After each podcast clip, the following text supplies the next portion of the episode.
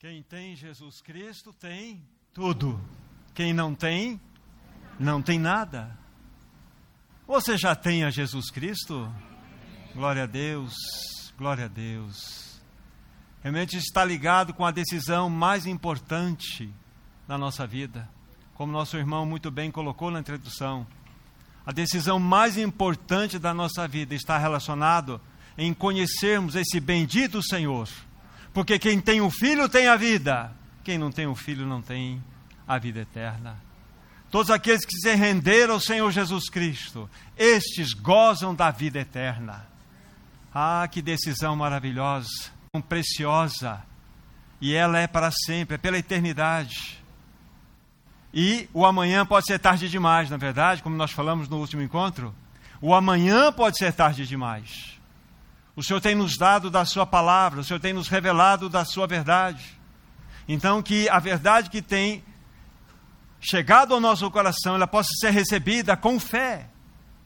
E a palavra faça a sua obra em nosso coração. E a decisão mais importante da nossa vida está ligada, porque hoje é o dia aceitável, hoje é o dia da salvação, hoje é o dia nós estamos aqui porque fomos constrangidos, abraçados pelo amor de Deus nessa noite. Ele nos trouxe aqui e se ele quer nos falar, é porque ele deseja que nós tenhamos uma reação adequada diante da sua palavra. Que o Senhor nos ajude uma vez mais nessa noite que a palavra venha ao encontro e de encontro ao nosso coração, ao encontro quando ela vem cativar o nosso coração, de encontro quando ela bate nas nossas convicções e as derrubam por todos os lados. E hoje nós teremos como encargo maior a seguinte realidade, o seguinte tema: prepara-te para te encontrares com o teu Deus. Então nós temos uma decisão importante a mais importante da nossa vida. Nós sabemos que amanhã pode ser tarde demais, como nós já vimos nos outros encontros, e hoje é: prepara-te. Prepara-te para te encontrares com o teu Deus. Vamos orar, vamos clamar ao Senhor para que sejamos socorridos nessa noite uma vez mais.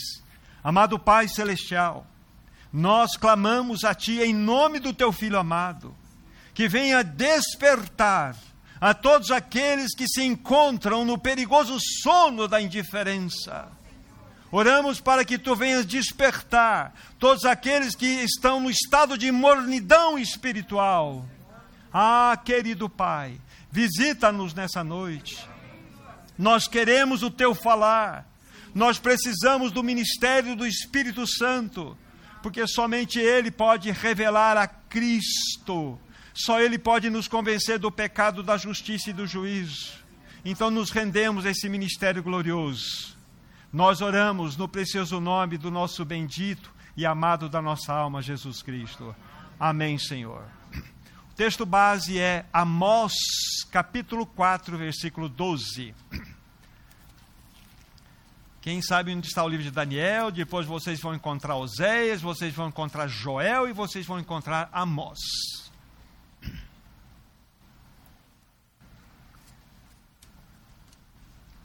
Amós capítulo 4, versículo 12. Vou ler todo o versículo e vou fazer o destaque. A palavra de Deus assim diz: Portanto, assim te farei, ó Israel, e porque isso te farei, prepara-te, ó Israel, para te encontrares com o teu Deus.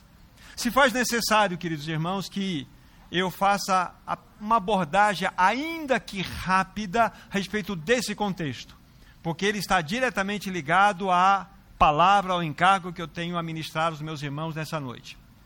Amós era um profeta do Reino do Sul. Já vocês vão compreender com um pouco mais de detalhes o que eu quero dizer. E esse profeta do Sul, que é do reinado que envolvia Judá e Benjamim, foi enviado por Deus, talvez a uns 20 quilômetros, ou 30 quilômetros ali da cidade de Jerusalém, para clamar contra o reino do norte. Agora, vamos compreender um pouquinho essas expressões. Até o reinado de Salomão, o reino de Israel, ele não era um reino dividido. ele era um reino integrado por doze tribos. Mas vocês sabem que, por causa da idolatria de Salomão, ele teve 700 esposas e 300 concubinas. E isso maculou profundamente seu coração, levando a ele, de fato, a uma perversidade incrível. E diante dessa perversidade, Deus julgou a Salomão, julgou o seu reino. E qual foi, de fato, o juízo de Deus sobre o reinado de Salomão? Que o reino seria dividido. Então o reino foi dividido. Dez tribos seguiram o seu servo chamado Jereboão.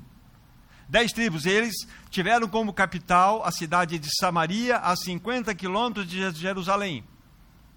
E as outras duas tribos ficaram com Roboão, filho, herdeiro do trono, filho de Salomão, conhecido como Reino do Sul, Judá e Benjamim. Então vocês começam a compreender um pouquinho as ligações. Então, devido à perversidade do Reino do Norte, devido ao alto grau de imoralidade, idolatria, de podridão moral que se encontrava o Reino do Norte, ou seja, as dez tribos, Deus levanta um profeta do Reino do Sul chamado Amós e envia até estas dez tribos para anunciar, profetizar contra a, aquele reino. Já estamos um pouco situados dentro daquilo que eu estava falando. O reino do norte, para vocês terem uma ideia, ele teve uma duração de 200 anos. Depois, ele é totalmente conquistado pelos assírios todo o reino do norte, as dez tribos, elas são levadas para a Síria. E lá, todas essas dez tribos se caldearam, se misturaram completamente com todos aqueles que moravam na Síria. E o rei da Síria enviou outros das nações que ele tinha conquistado para Samaria.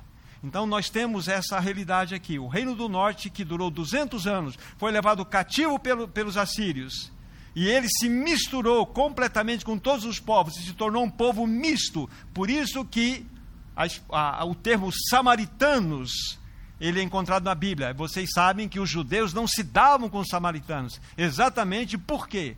Porque o povo de Samaria havia, o povo samaritano, as dez tribos, havia se contaminado, se poluído, se misturado com todos os outros povos. Não era mais uma raça pura. Esta é a realidade. O Reino do Sul, para vocês terem uma ideia, durou 100 anos a mais do que o Reino do Norte. Ou seja, se o Reino do Norte durou 200 anos, o Reino do Sul durou 300 anos. Depois ele foi conquistado por Nabucodonosor, que destruiu toda Jerusalém, destruiu todo o templo, e eles foram levados para a Babilônia. E lá eles permaneceram 70 anos. E é daqui, desse Reino do Sul, quando Deus, então ele levanta Lazoro Babel, ele levanta Esdras, levanta Neemias, para que fossem para Jerusalém, que estava completamente no estado de ruína, e lá edificasse o templo, os alicerces, o templo, o altar, os alicerces do templo, o templo, depois, por fim, os muros. Para vocês terem ideia um pouquinho desse contexto que nós estamos abordando. Então, quando eu falo para vocês agora, Amós, o profeta do Reino do Sul, foi enviado por Deus para clamar contra o Reino do Norte, vocês sabem mais ou menos o o contexto daquilo que nós estávamos falando. Voltando ao texto, Deus levantou este profeta para clamar contra as dez tribos. Deus amava o seu povo. Deus queria que o seu povo, estas dez tribos, de fato, entrasse no vale do arrependimento, tivesse uma experiência com o Senhor. Deus amava sinceramente aquele povo e ele queria que houvesse um arrependimento genuíno. Mas aquele povo, como eu disse no, num dos momentos anteriores, estava no auge, isso não disse, no auge da sua prosperidade. Tudo estava dando muito certo para aquele reino do norte, aquelas dez tribos. Mas junto com esta prosperidade, o que, que acontecia? Estava vivendo um estado de profunda idolatria, num desencadeamento de podridão moral jamais vista em todo o tempo. Esta era a realidade desse povo. Ele estava longe completamente de Deus. E depois, se vocês lerem Amós, mesmo no capítulo 4, depois do versículo 5, vocês vão observar uma coisa impressionante. Aquele povo, apesar de viver essa imoralidade, de viver essa realidade de idolatria, era um povo religioso. Eles frequentavam as reuniões, eles não perdiam uma reunião, eles ofereciam sacrifícios a Deus, eles tinham momentos de louvor, de gratidão a Deus. É daqui que vocês vão ouvir Deus falando para aquele povo lá: afasta de mim o estrépito dos teus cânticos, eles não me agradam.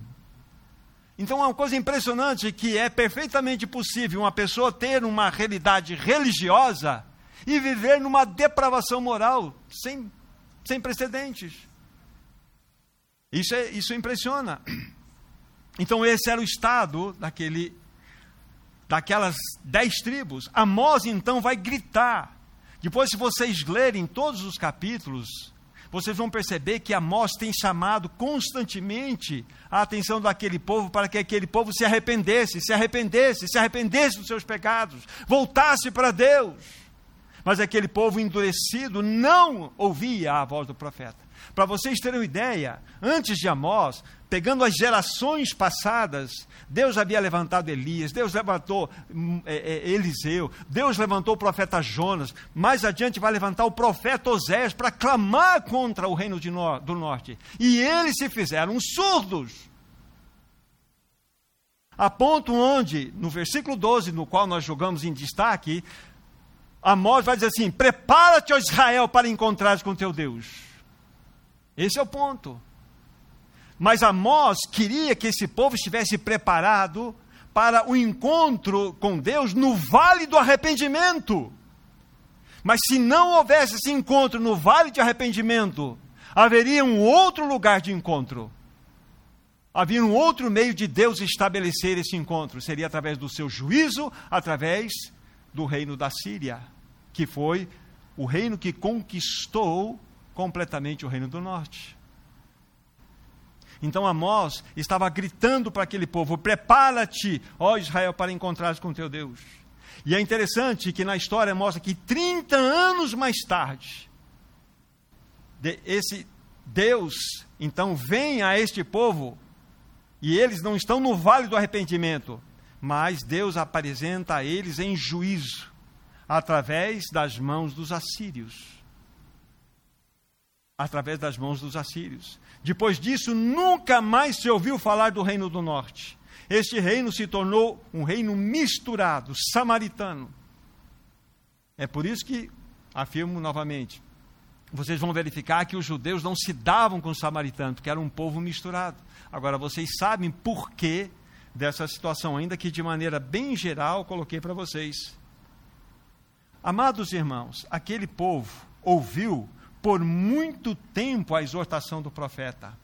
Ele gritou a pleno pulmões: Prepara-te, ó Israel, para te encontrares com teu Deus. E insisto para que vocês entendam já a direção que nós vamos ter nessa noite. Prepara-te, ó Israel, para encontrares com teu Deus. Amós estava dizendo para o reino do norte. Mas ele, nós vamos verificar que esta palavra tem atravessado os séculos.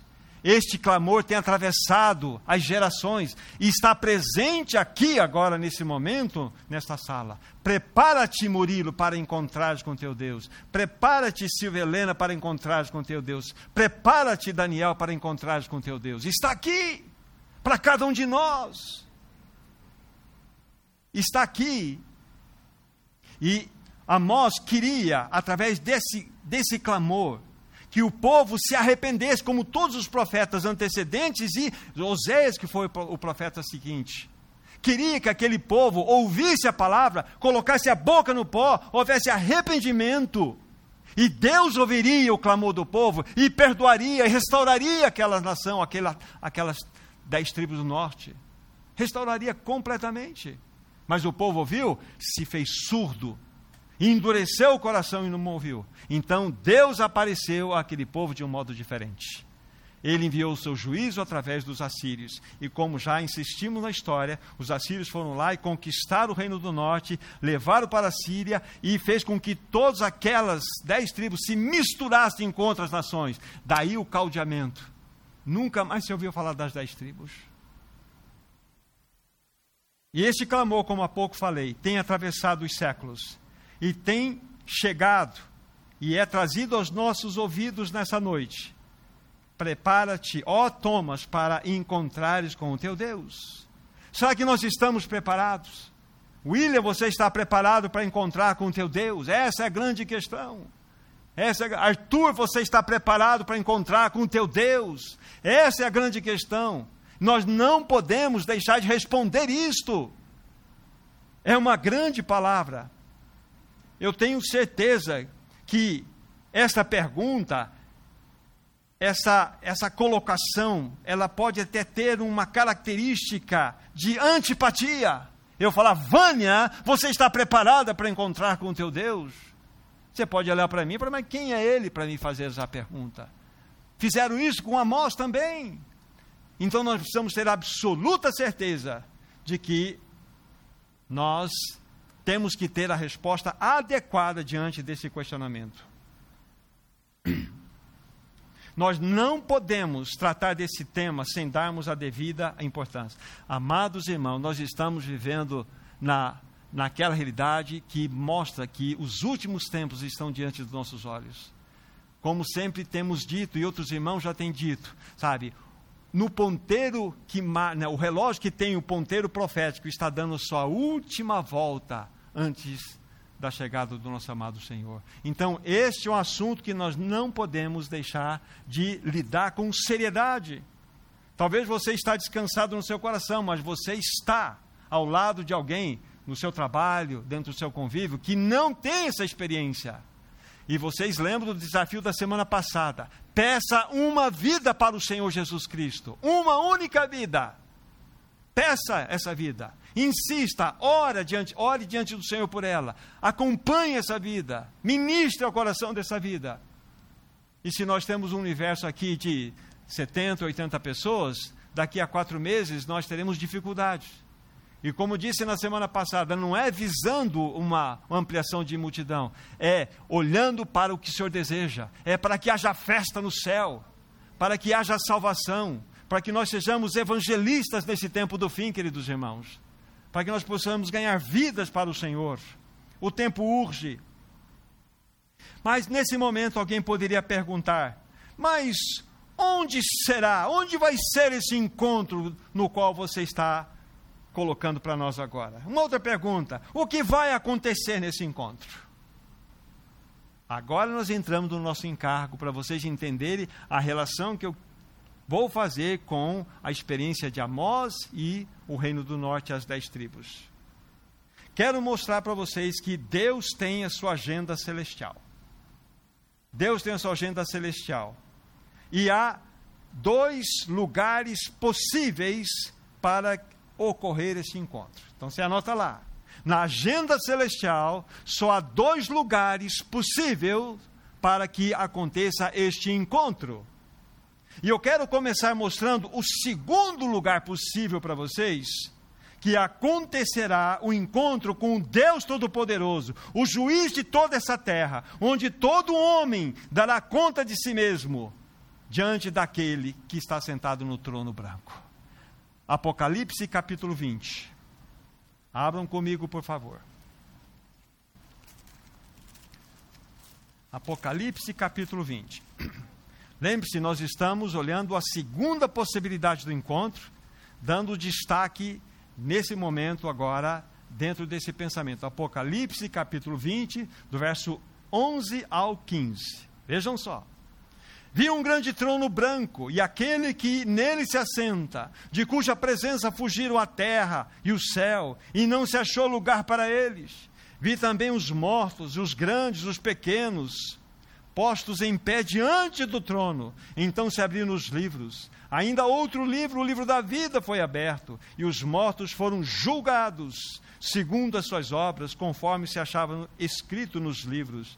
Deu o mar os mortos que nele estavam. A morte e o além entregaram os mortos que neles havia, e foram julgados um por um, segundo as suas obras. Então a morte e o inferno foram lançados para dentro do lago de fogo. Esta é a segunda morte, o lago de fogo. E se alguém não foi achado escrito no livro da vida, este foi lançado para dentro do lago de fogo e enxofre. E aqui está. Que texto pesado, que texto forte. Mas este texto nos mostra claramente o segundo lugar possível de que haverá um encontro. A coisa mais certa, Isabel, a coisa mais certa, você ter um encontro com Deus. Mas não tem por onde. Ou é num ou é no outro. Nós estamos vendo um outro que é terrível. Diante do trono branco, porque aqui é a homologação de um juízo. Aqui não tem mais apelo, gente. Aqui não tem mais, mas eu gostaria de invocar o nome de Jesus, agora não tem mais jeito. Porque nós estamos diante do trono branco, do juízo final. É quando todos, um a um, comparecerão perante o grande Deus, juiz e poderoso dessa terra. Nesse texto há a descrição clara do juízo de Deus sobre toda a humanidade rebelde e indiferente ao apelo que tem sido feito constantemente pelo Evangelho. Aqui se faz, como estava dizendo, uma homologação de sentença divina sobre todos os incrédulos. Vocês sabem muito bem que já disse isso várias vezes para vocês. O homem não será julgado mais pelo seu pecado, o homem não será julgado mais pela sua rebelião, o homem não será julgado mais pela sua impureza, porque Jesus Cristo veio a este mundo. E o que, que aconteceu quando ele foi pendurado naquele madeira, madeiro? Todo o nosso pecado, a nossa imoralidade, toda a nossa rebeldia foi em Cristo julgado. E o Senhor colocou esta realidade diante de nós. O Evangelho das Boas Novas significa: Adriana, o teu pecado foi julgado, a tua rebeldia foi julgada em Cristo, a tua perversidade foi aniquilada em Cristo. Agora você aceita, recebe esse Cristo ou não? Essa é a questão. Se você não receber, então não foi porque os teus pecados impediram isto, foi porque você, de maneira incrédula, não aceitou, correto? Então é a incredulidade que nos manda para o inferno agora. É quando nós recusamos a obra perfeita de Cristo Jesus. É quando nós fechamos os olhos para aquele que veio da eternidade com amor profundo por cada um de nós. Rita por você, Milton por você. Ele se entregou por nós.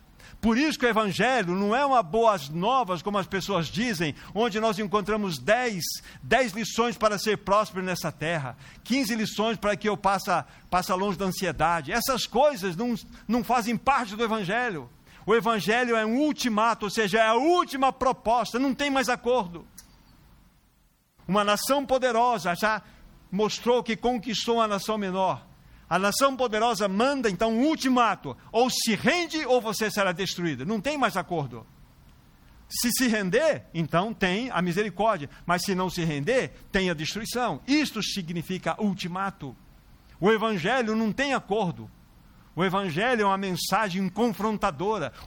O Evangelho é uma mensagem que nos coloca no nosso devido lugar. Não tem apelo para nós. Ou olhamos para Cristo, recebemos a Sua obra perfeita, ou vamos viver a nossa rebeldia. Então, aqui, dentro dessa, dessa segunda realidade, desse segundo momento de encontro, é o terrível encontro, onde a nossa incredulidade será julgada. Este grupo, este grupo que nós estamos colocando aqui nesse segundo encontro no trono branco, se encontrou com Deus Todo-Poderoso para ouvir uma sentença o seu fim é lago de fogo e enxofre. Nossa, mas como pode ser isso? Mas olhe no amor de Deus. Olhe ele abrindo mão do seu filho. Ele abriu mão do seu filho maravilhoso, unigênito. E entregou por malditos pecadores como eu, para morrer numa cruz. Ele pagou todo o preço da minha rebeldia, do meu pecado. Ele fez isso por mim, agora eu vou rejeitar isto. Então, o que, que eu tenho que falar diante de um juízo como este? Não tenho absolutamente nada a falar, a não ser lamentar o meu próprio, meu próprio coração e a minha própria decisão errada. Esse é o ponto. Esse é o ponto. Como eu tenho dito nos outros momentos, eu tardiamente vou dizer, e normalmente nesse tipo de voo, sempre a turbulência, né, irmãos? Então aperte os cintos, porque nós estamos chacoalhando um pouco a nossa realidade. Deus está chacoalhando a roseira da nossa vida, irmãos. Ele quer realmente mostrar que nós estamos vivendo um momento extremamente especial da nossa história. Não podemos brincar com a eternidade. E se você tem essa convicção, anuncie a outros, pregue a outros. Pertinho aí, capítulo 21 de Apocalipse, versículo 8, tem uma palavra também bem dura, que nos mostra, Apocalipse 21, 8, né, a respeito do fim de alguns que fazem parte dessa categoria de pecadores. Quanto, porém, aos covardes, aos incrédulos, aos abomináveis, aos assassinos, aos impuros, aos feiticeiros, aos idólatras, aos todos os mentirosos, a parte que lhes cabe será no lago que arde com fogo e enxofre, a saber, a segunda morte. E como disse nas outras vezes, irmãos, estar separado de Deus não é por cem mil anos, 15 milhões de anos, 1 bilhão de anos, 100 bilhões de anos, é eternamente. Isso precisa pesar no nosso coração, nas nossas decisões. Uma coisa que me ocorre aqui, uma vez eu ouvi um irmão dizer, e isso me chamou atenção, grudou no meu coração, deixa eu rapidamente aqui colocar para vocês, até por uma palavra que eu li aqui, porque diz assim: a todos os mentirosos, mentira. Você sabia que o pecado mentira é o único que tem paternidade? O pai da mentira é o diabo. O único que tem pai, o pecado que tem pai é a mentira. Gente, a mentira é terrível. A mentira é algo do, do cão, porque ele tem um pai, né? Então não brinque com mentira. Não brinque com mentira. Seja o vosso sim, sim, o vosso não, não. O que proceder disso é procedência maligna. Então nós precisamos ter esse posicionamento claro, irmãos. Então nós estamos diante dessa pequena análise, né, da segunda possibilidade de um encontro. E ele vai existir, segunda possibilidade para muitos, que ainda têm oportunidade de não passar por esse caminho aqui. Irmãos irmãs, isso é muito sério e real, para não considerarmos como prioridade máxima. Nós não podemos deixar de prestar atenção nessa situação. Esta é a decisão mais importante da sua vida a Bíblia nos diz, como nós falamos, amanhã pode ser tarde demais, e hoje é prepara-te para te encontrares com teu Deus. Isso vai acontecer. Aqui nós já vimos que esse encontro está marcado, está na agenda de Deus. A questão é quem vai estar lá? Nós temos ainda diante da graça a possibilidade de nós decidirmos, de nós escolhermos. Não caiamos no fatal e enganoso erro de que Deus já colocou um X naqueles que serão salvos e um X naqueles que serão perdidos. Não caiam nessa loucura. Deus não trabalha dessa forma. Nós estamos anunciando o Evangelho da graça, o Evangelho cheio de misericórdia, e ele é disponível a todos aqueles que o desejar. Isto é como, muito sério, como eu estava dizendo. E infelizmente, queridos irmãos e irmãs, infelizmente, uma incontável multidão que estará diante do trono branco estará em profunda lamentação e dor nos seus corações.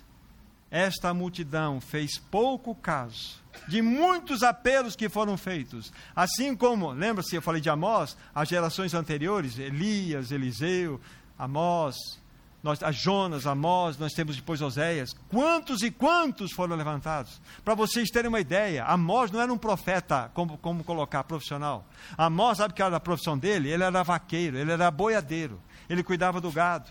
Ele cuidava também de colheita de sicômoros, que significa figo bravo. Então ele vivia no campo. E Deus chamou um homem. Chamou você, sai daqui que você vai ser a minha boca lá nas dez tribos. E você pode ser um Amós. Um irmão, irmã é um Amós. Que tem essa palavra para anunciar. Não importa se você é vaqueira, boiadeiro, ou não importa. Anuncie porque nós estamos em tempos de juízo. Lembre-se, passaram-se 30 anos na história ali das dez tribos. Foram 30 anos de misericórdia, misericórdia, misericórdia. Lembre-se, o reino do norte durou 200 anos, e 200 anos, você estudar os reis, o primeiro Jeroboão, nesse caso aqui, era Jeroboão II, ou o segundo Jeroboão que estava reinando. Mas todos os reis foram péssimos reis. E Deus nunca deixou de mandar mensageiros e lançar a sua mão de misericórdia, sua mão de graça. 200 anos de misericórdia. Mas chega uma hora que o pecado chega ao seu limite. A medida do pecado dos amorreus chegou ao seu limite. Aí é só juízo. Como Deus é misericordioso. Como Deus é maravilhoso, amados irmãos. Mas mesmo assim, como eu estava dizendo, uma incontável multidão tem realmente é, rejeitado o apelo do Evangelho, o desafio do Evangelho. Tem vivido de um modo indiferente, de um modo que, na realidade, não tomam a sério a verdade da palavra de Deus, são procrastinadores. Uma das coisas mais terríveis que pode haver no coração de uma pessoa é a procrastinação. Vamos pegar um texto que isso aqui é importante. Atos 17. Atos 17.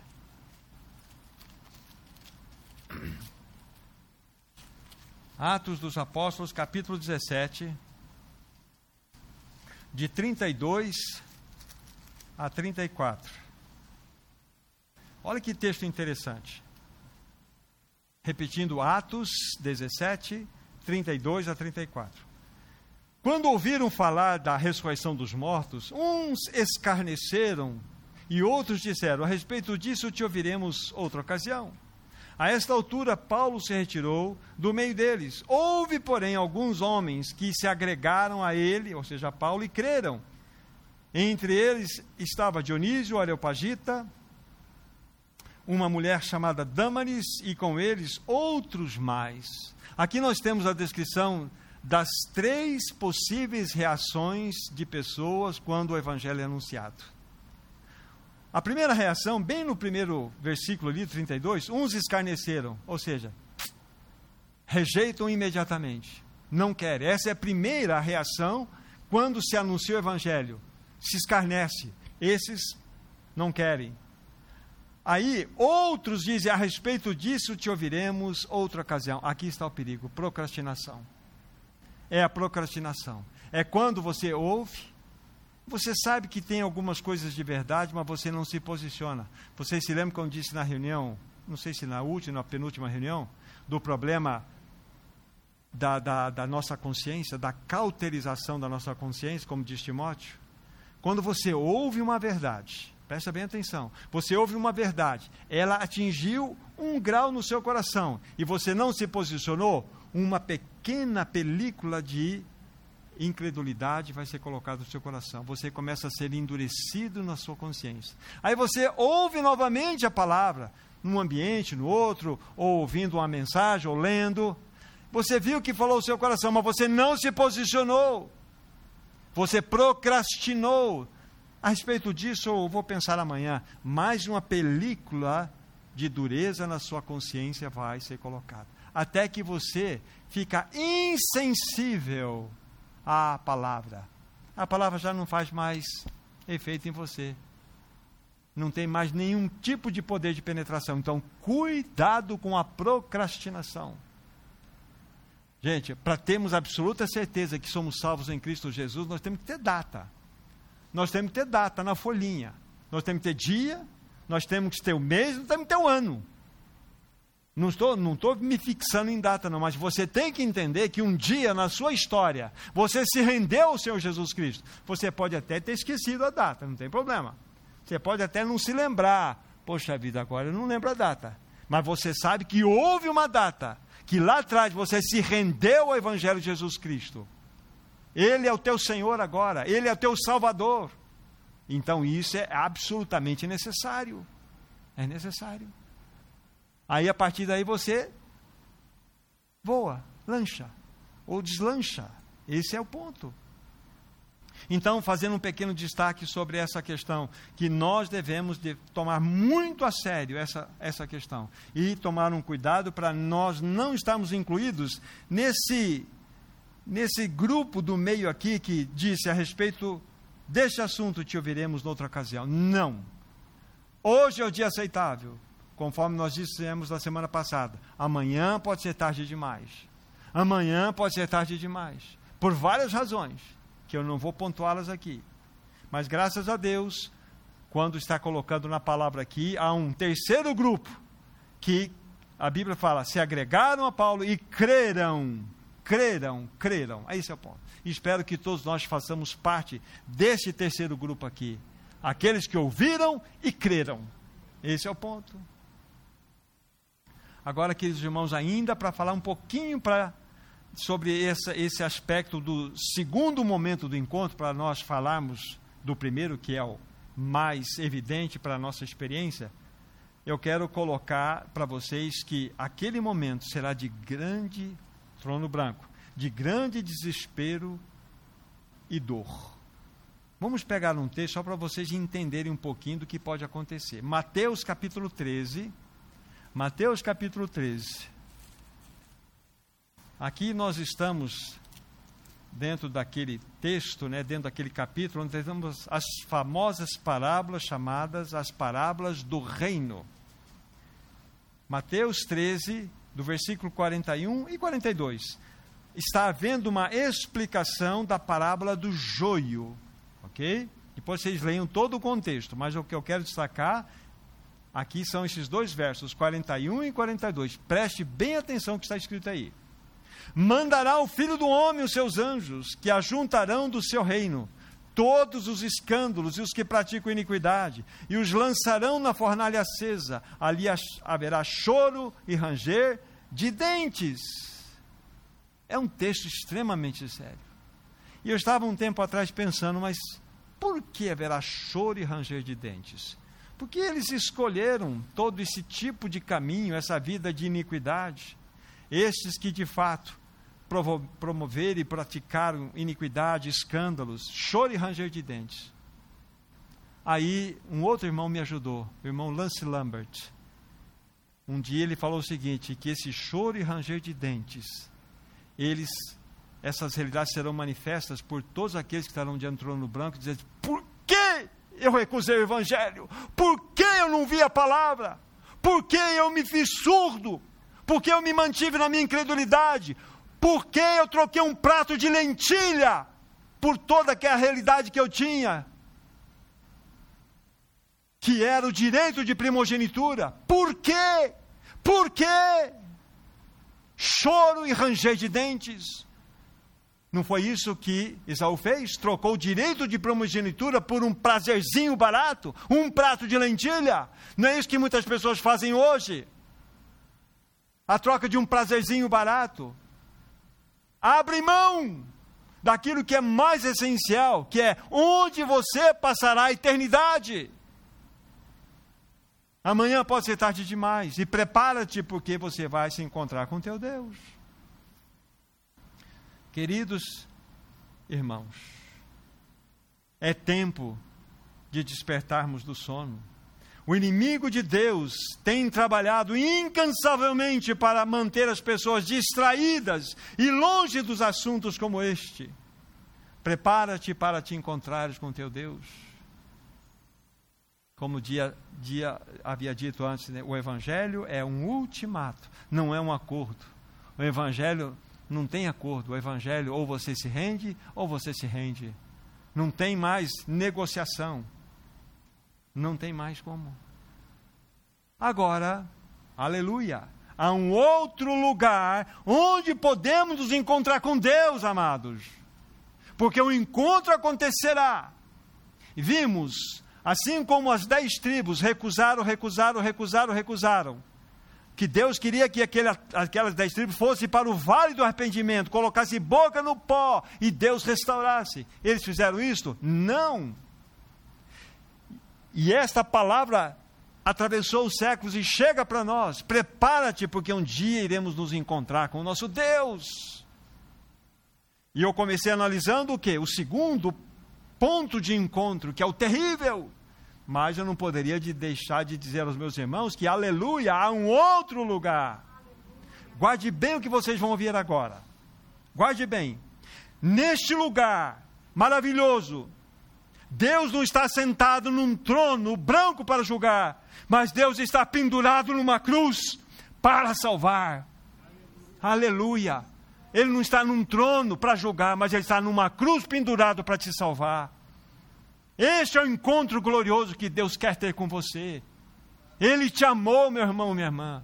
Ele te amou até o fim, que abriu mão do seu mais precioso tesouro, o seu filho. Ele preferiu abrir mão do seu filho a viver sem você. E você vai escolher o quê? Essa é a grande questão.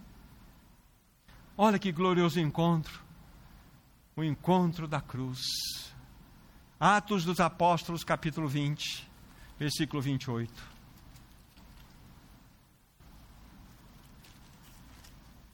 Atos dos Apóstolos, capítulo 20, versículo 28. Paulo está aqui falando aos presbíteros da igreja de Éfeso, num dos pontos da sua viagem. E no determinado momento da sua fala, então ele vai dizer essas palavras benditas. Atos 20, verso 28. Atendei por vós e por todo o rebanho, sobre o qual o Espírito Santo vos constituiu bispos, ele estava falando para os presbíteros, para pastorear a igreja de Deus, presta atenção, a qual ele comprou com o seu próprio sangue. Lógico que ele está falando dos, Deus, aqui a palavra está falando de Deus Filho, é Jesus Cristo. É Jesus Cristo. O Filho eterno de Deus morreu numa cruz para derramar o seu sangue. Não foi o Pai que morreu numa cruz, não foi o Espírito Santo que morreu numa cruz. Foi o bendito Filho de Deus. Então, o sangue derramado de Deus aqui é diretamente ligado ao Deus Filho. Então tem um Deus pendurado na cruz e não um Deus sentado num trono. E é nesse encontro, Patrick, que você já experimentou essa graça. É nesse encontro glorioso que ele deseja que todos, que todos, há lugar para todos, todos, indistintamente, nesse maravilhoso encontro. Ele abriu mão da sua vida, ele abriu mão da, de si mesmo, falando do Senhor Jesus para que pudesse realmente, através desse encontro, de fato, trazer vida para você, a vida eterna. Livrar você daquele segundo encontro. Livrar você e eu daquele encontro tão terrível, onde só iríamos ouvir a homologação da sentença. Veredito, Thomas, culpado. Milton, veredito, culpado. Isso é o que nós ouviríamos lá no trono branco. Mas pela misericórdia e bondade de Deus, houve um amor manifestado. Esse mesmo Deus olhou para nós com graça e numa cruz nos, nos mostrou o seu amor, nos atraiu e tratou conosco. Vamos pegar alguns textos apenas para reforçar isso. 2 Coríntios capítulo 5. 2 Coríntios capítulo 5. Versículo 18 a 20. É um texto que nos fala da reconciliação. 2 Coríntios 5, 18 a 20. Diz assim: Ora, tudo provém de Deus, que nos reconciliou consigo mesmo por meio de Cristo e nos deu o ministério da reconciliação. A saber que Deus estava em Cristo reconciliando consigo o mundo, não imputando aos homens as suas transgressões, e nos confiou a palavra da reconciliação de sorte que somos embaixadores em nome de Cristo, como se Deus exortasse por nosso intermédio. Em nome de Cristo, pois vos rogamos que vos reconcilieis com Deus. Olha que clamor. Veja a força dessa palavra, a força que há no coração de Paulo, dada pelo Espírito Santo. Nós vos exortamos em Cristo que vos reconcilieis com Deus. Porque Paulo bem sabia que se não acontecesse, ou acontecer essa reconciliação, haverá outro encontro. Vejam que a palavra está mostrando que não foram imputadas aos homens as suas transgressões. Solange já pensou nisso. Quantas transgressões seriam imputadas para você, para mim, minha irmã? Mas não foram imputadas sobre os homens. Mas em Cristo Jesus foi derramada toda a ira de Deus para te salvar, minha irmã, para te livrar da condenação, para que você não enfrentasse o trono branco. Esse é o encontro glorioso para todos nós. Esse é o encontro glorioso. E se esse ministério da reconciliação ele existe, é porque isso indica o quê? Que há uma inimizade entre o homem e Deus.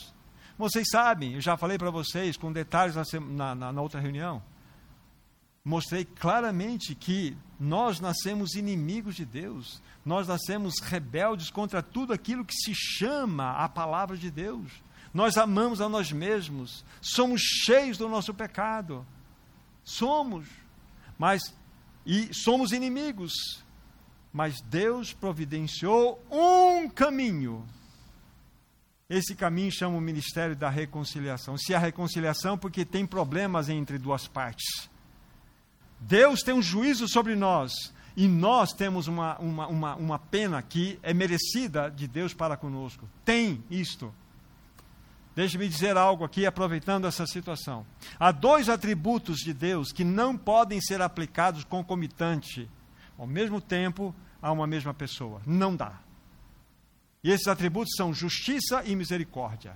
Fernando, se Deus for aplicar a justiça em você, merecidamente, o juízo recairá sobre você e você irá para o lago de fogo e enxofre. Isso é justiça. Mas se Deus for aplicar em você a misericórdia, ele não pode estabelecer a sua justiça, porque a misericórdia é Deus não dar a você o que você merece. Mas a Bíblia fala que nós merecemos o juízo. Mas Deus quer estabelecer a sua misericórdia. Como que Deus resolve isto? Jesus Cristo numa cruz. Porque sobre Cristo, Deus o Pai fala assim: sobre você, meu filho, todo juízo, toda justiça, todo castigo que deveria cair sobre Fernandinho, tudo que deveria cair sobre ele, sobre você, meu filho, e sobre Fernandinho, a minha misericórdia. Essas duas realidades, esses dois atributos se bifurcam. Não podem ser aplicados concomitantes. Não podem. Então, Patrick, você foi alvo da misericórdia de Deus. Jesus levou o juízo dos seus pecados no seu corpo. Marquinhos, isso aconteceu com você também. O juízo deveria ser recaído sobre você. Mas o que Deus fez? Lançou o juízo que seria lançado em você no filho dele. E sobre você ele derramou misericórdia. Que amor é esse, irmãos? Que grande amor, que amor maravilhoso, que graça é esta? Como vamos recusar essa salvação? Esse Senhor é maravilhoso. Então estamos diante desse texto maravilhoso. Vamos pegar mais um que está correlato a este. Romanos capítulo 5.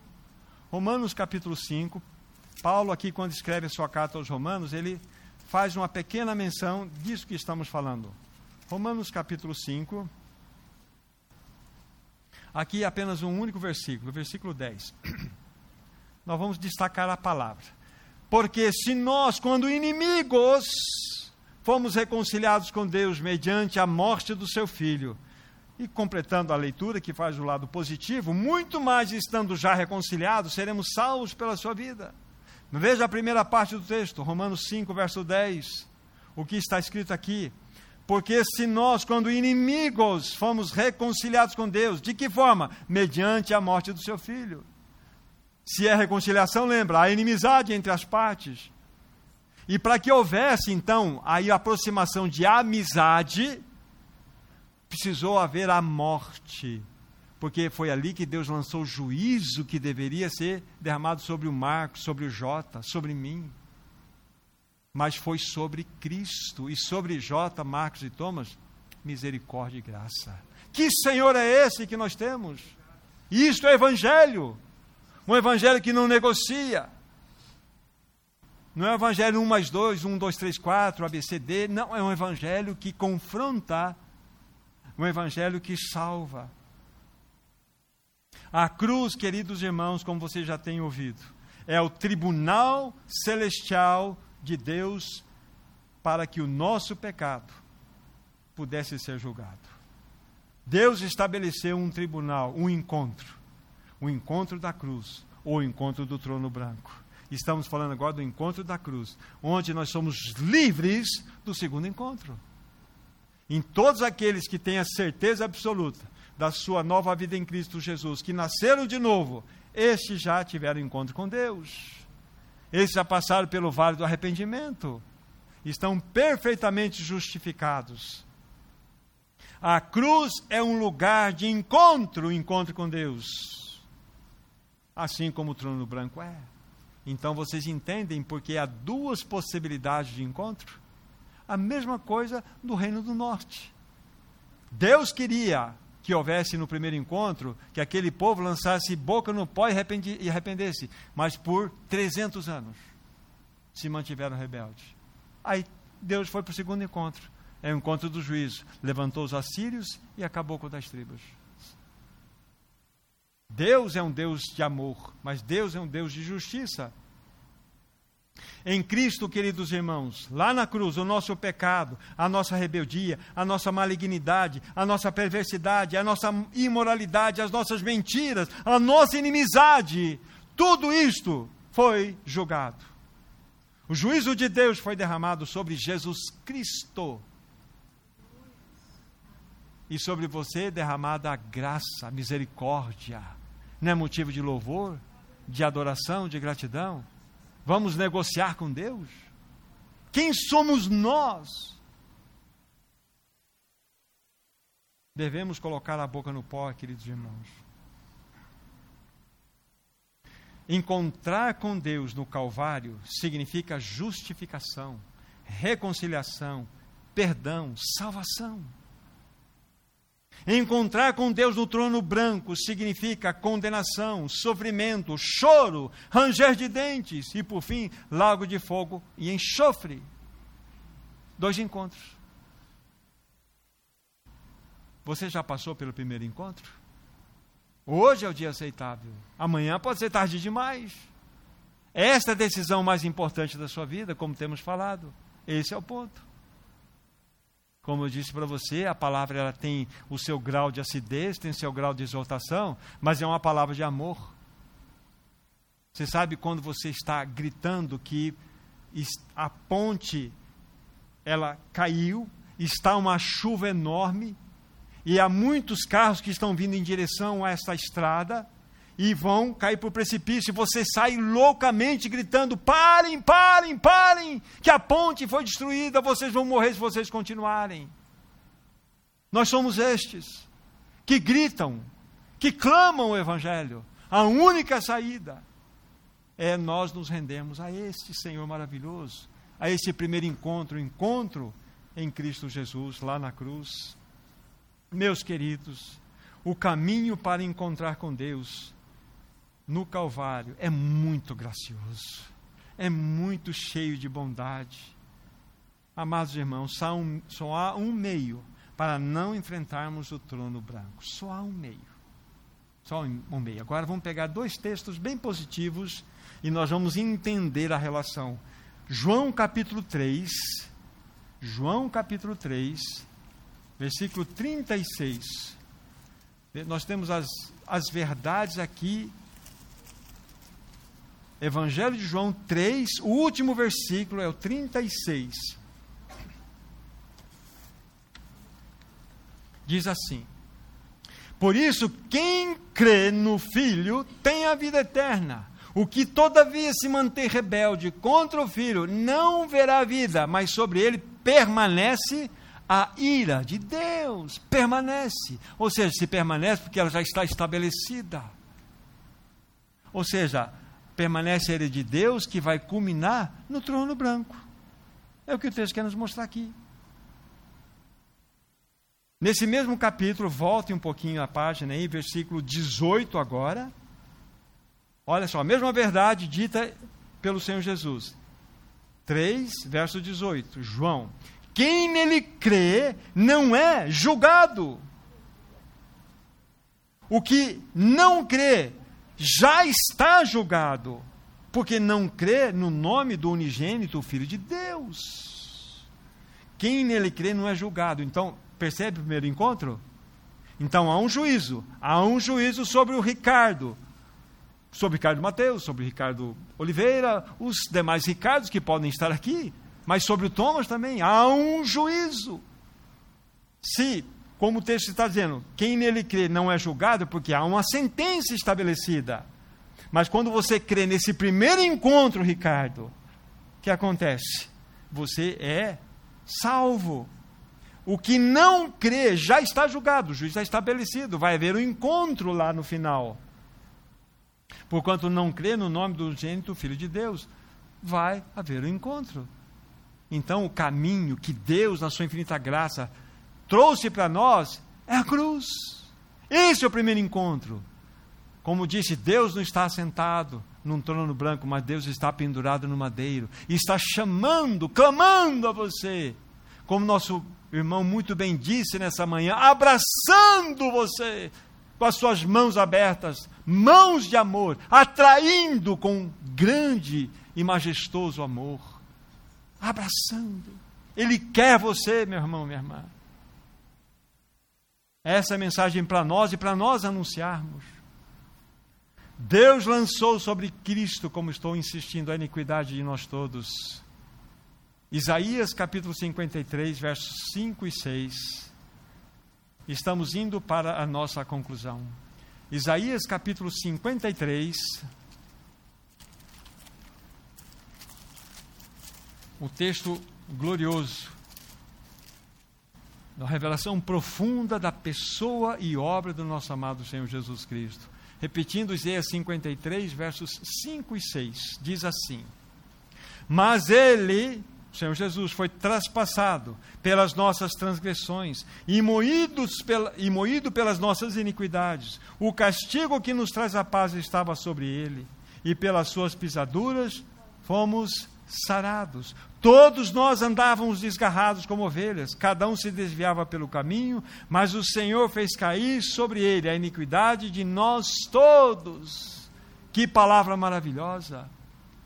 Irmãos, a obra está pronta. Lembre-se, insistentemente falo não são os nossos pecados que nos separarão da vida eterna. Não é a nossa rebeldia, a nossa sujeira, imundícia, a nossa mentira. Não serão esses pecados terríveis que tanto nos envergonham e trazem tristeza ao coração do nosso Deus, mas não são eles que nos impedirão de ter a eternidade, e sim a nossa postura de incredulidade.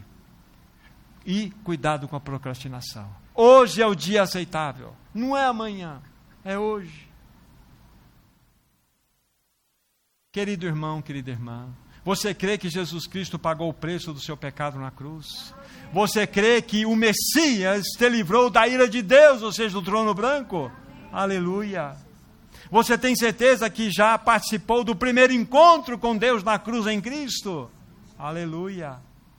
Porque é neste encontro que você é plenamente justificado salvo. E uma vez que você participou desse primeiro encontro, você está completamente livre de encarar o trono branco. Completamente livre. Oh, glorioso primeiro encontro. Oh, glorioso primeiro encontro que o Senhor já preparou com tanto amor. Amados irmãos, ouçamos a exortação de Pedro a sua primeira epístola, capítulo 4, versículo 7. Ouçam com o coração o que Pedro tem a nos falar. Estas palavras de Pedro reverberam pelas gerações e chegam até nós. Primeira epístola de Pedro, capítulo 4, versículo 7. Ouçamos o que a palavra de Deus tem a nos dizer. 1 Pedro 4, versículo 7. Vou ler para vocês. Ora, o fim de todas as coisas está próximo. Sede, portanto, criteriosos, sóbrios, a bem das vossas orações. Texto simples, né? Mas Pedro está chamando a atenção. Ora, o fim de todas as coisas está próximo. Quando a Bíblia fala, só para vocês entenderem a questão da escatologia, quando a Bíblia fala, e a Bíblia fala muitas vezes, lá em Atos dos Apóstolos, quando é citado Joel, ah, nos últimos dias, lembra? Nos, os homens terão visões, os, os velhos terão visões, a, a, a, os homens, é, enfim, acontecerão, me perdoe agora, não está lembrando. Os homens, eles receberiam do alto o Espírito Santo. Esse é o ponto. Citando Joel. E nós estamos nesses últimos dias, ou seja, os últimos dias para nós, eles foram inaugurados com o Pentecostes. A partir do Pentecostes, a igreja, as gerações futuras só A igreja só viveu uma única realidade, últimos, últimos dias. E nós precisamos viver sempre com esse espírito de Maranata, últimos dias. Agora, quando a gente fala de últimos tempos, nós falamos dos acontecimentos em Minas Gerais. Estamos nos últimos dias e nos últimos tempos. Essa é a grande questão. Então, Pedro nos exorta. O fim de todas as coisas está próximo. É tempo, irmão, minha irmã, meu querido, minha querida que está presente aqui. É tempo de decisão. Se você é um daqueles que já se encontrou com Deus na cruz, aleluia. Você é o mais bem-aventurado de todos. Porque você já está em Cristo Jesus, plenamente justificado, totalmente reconciliado com Deus mas se você ainda não teve este encontro na cruz, prepara-te para te encontrares com teu Deus diante do trono branco. Que o Senhor não permita que nenhum de nós presentes aqui, nenhum de nós que tem ouvido essa mensagem, encare aquele grandioso e terrível dia que é o dia do juízo final, de estarmos diante do trono branco. Deus nos livre, Deus não permita porque será um tempo de dor, de sofrimento, e é um sofrimento eterno. E você e eu tenho, temos o grande privilégio de, nesta noite, nesse tempo de ouvir a palavra, nos posicionarmos e termos esse encontro glorioso que Deus já preparou. Através do que? Do que nós lemos atrás. Se você crê, se você crê. Se você crê, você tem a vida eterna. Você está livre do juízo, da ira. Você está livre do trono branco. Crê. Você crê em Jesus Cristo? O Filho de Deus que desceu do céu para morrer numa cruz pelos seus pecados? Aleluia. Esse é o ponto. Agora, a grande e majestosa obra, ela, ela sempre tem um avanço. Porque Cristo, ele não só morreu para a justificação dos nossos pecados, quando ele derramou seu sangue. A obra, quando é analisada na perspectiva de Romanos, olhando para o capítulo 5, isso que estamos falando, capítulo 6, capítulo 6 fala assim: Adriana, o teu velho homem foi crucificado com Cristo. Então considere-se morta em Cristo Jesus. Considere-se morta para o pecado em Cristo Jesus. A Bíblia fala que assim como a Jane foi unida na morte de Cristo Jesus, assim ela também foi unida na ressurreição de Jesus. Jesus é tua vida. Esse é o ponto. Essa é a beleza para que nós possamos desfrutar de todo o alcance da obra realizada por Cristo naquela cruz. Então, estava insistindo, dizendo: é tempo de decisão, é tempo de posicionamento. Que nosso encontro seja com Deus pendurado no madeiro e jamais diante dele como juiz, sentado num trono branco. Para finalizar, antes de orarmos saiba que esse Deus que morreu por você naquela cruz, o Deus Filho, pela eternidade, ele terá um testemunho no seu próprio corpo de quanto ele amou você, ainda que você possa rejeitá-lo. Ele vai levar as feridas da cruz, dos pregos, pela eternidade. Você ganhará um corpo glorificado, igual dele, excetuando as marcas. Ele vai dizer aqui: Olha o quanto te amei, Silvia, Claire, quanto te amei, Carol, quanto te amei. Muriel, quanto te amei, Lincoln, quanto te amei. E aqueles que rejeitaram, quanto Cristo amou. Quanto? Pela eternidade ele trará as marcas da cruz. Que Senhor é este que preparou um caminho, um encontro glorioso, um encontro com Ele na cruz. Aí está o caminho da nossa salvação. Este é o glorioso encontro que Deus deseja ter com você e comigo. É na cruz. Vamos orar, queridos irmãos. Amado Pai Celestial, que estas palavras não caiam em corações indiferentes, endurecidos ou incrédulos. Por tua misericórdia, desperta corações, gera vida, que haja festa no céu, que haja salvação em todos aqueles que ouvem a tua palavra. Nós entregamos nossas próprias vidas diante de ti e nós queremos viver vidas tais, nós aqueles que pela tua misericórdia bondosa permitiu que tivéssemos esse primeiro encontro. Queremos viver de tal forma que nós vamos honrar o teu nome, de tudo aquilo, por tudo aquilo que o Senhor fez por nós naquela cruz. Não permita que vivamos vidas que te envergonhem. Ajuda-nos a viver vidas que te honrem, Senhor. Que a tua palavra permeie, ganhe o nosso coração, desafie o nosso coração. Nós entregamos cada vida presente aqui, cada família, que o Senhor mesmo, no seu infinito amor e graça, trouxe nesta noite.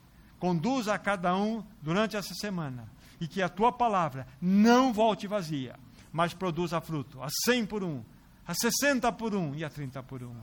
Nós entregamos em tuas santas mãos nossas vidas e a tua palavra. Em nome de Jesus.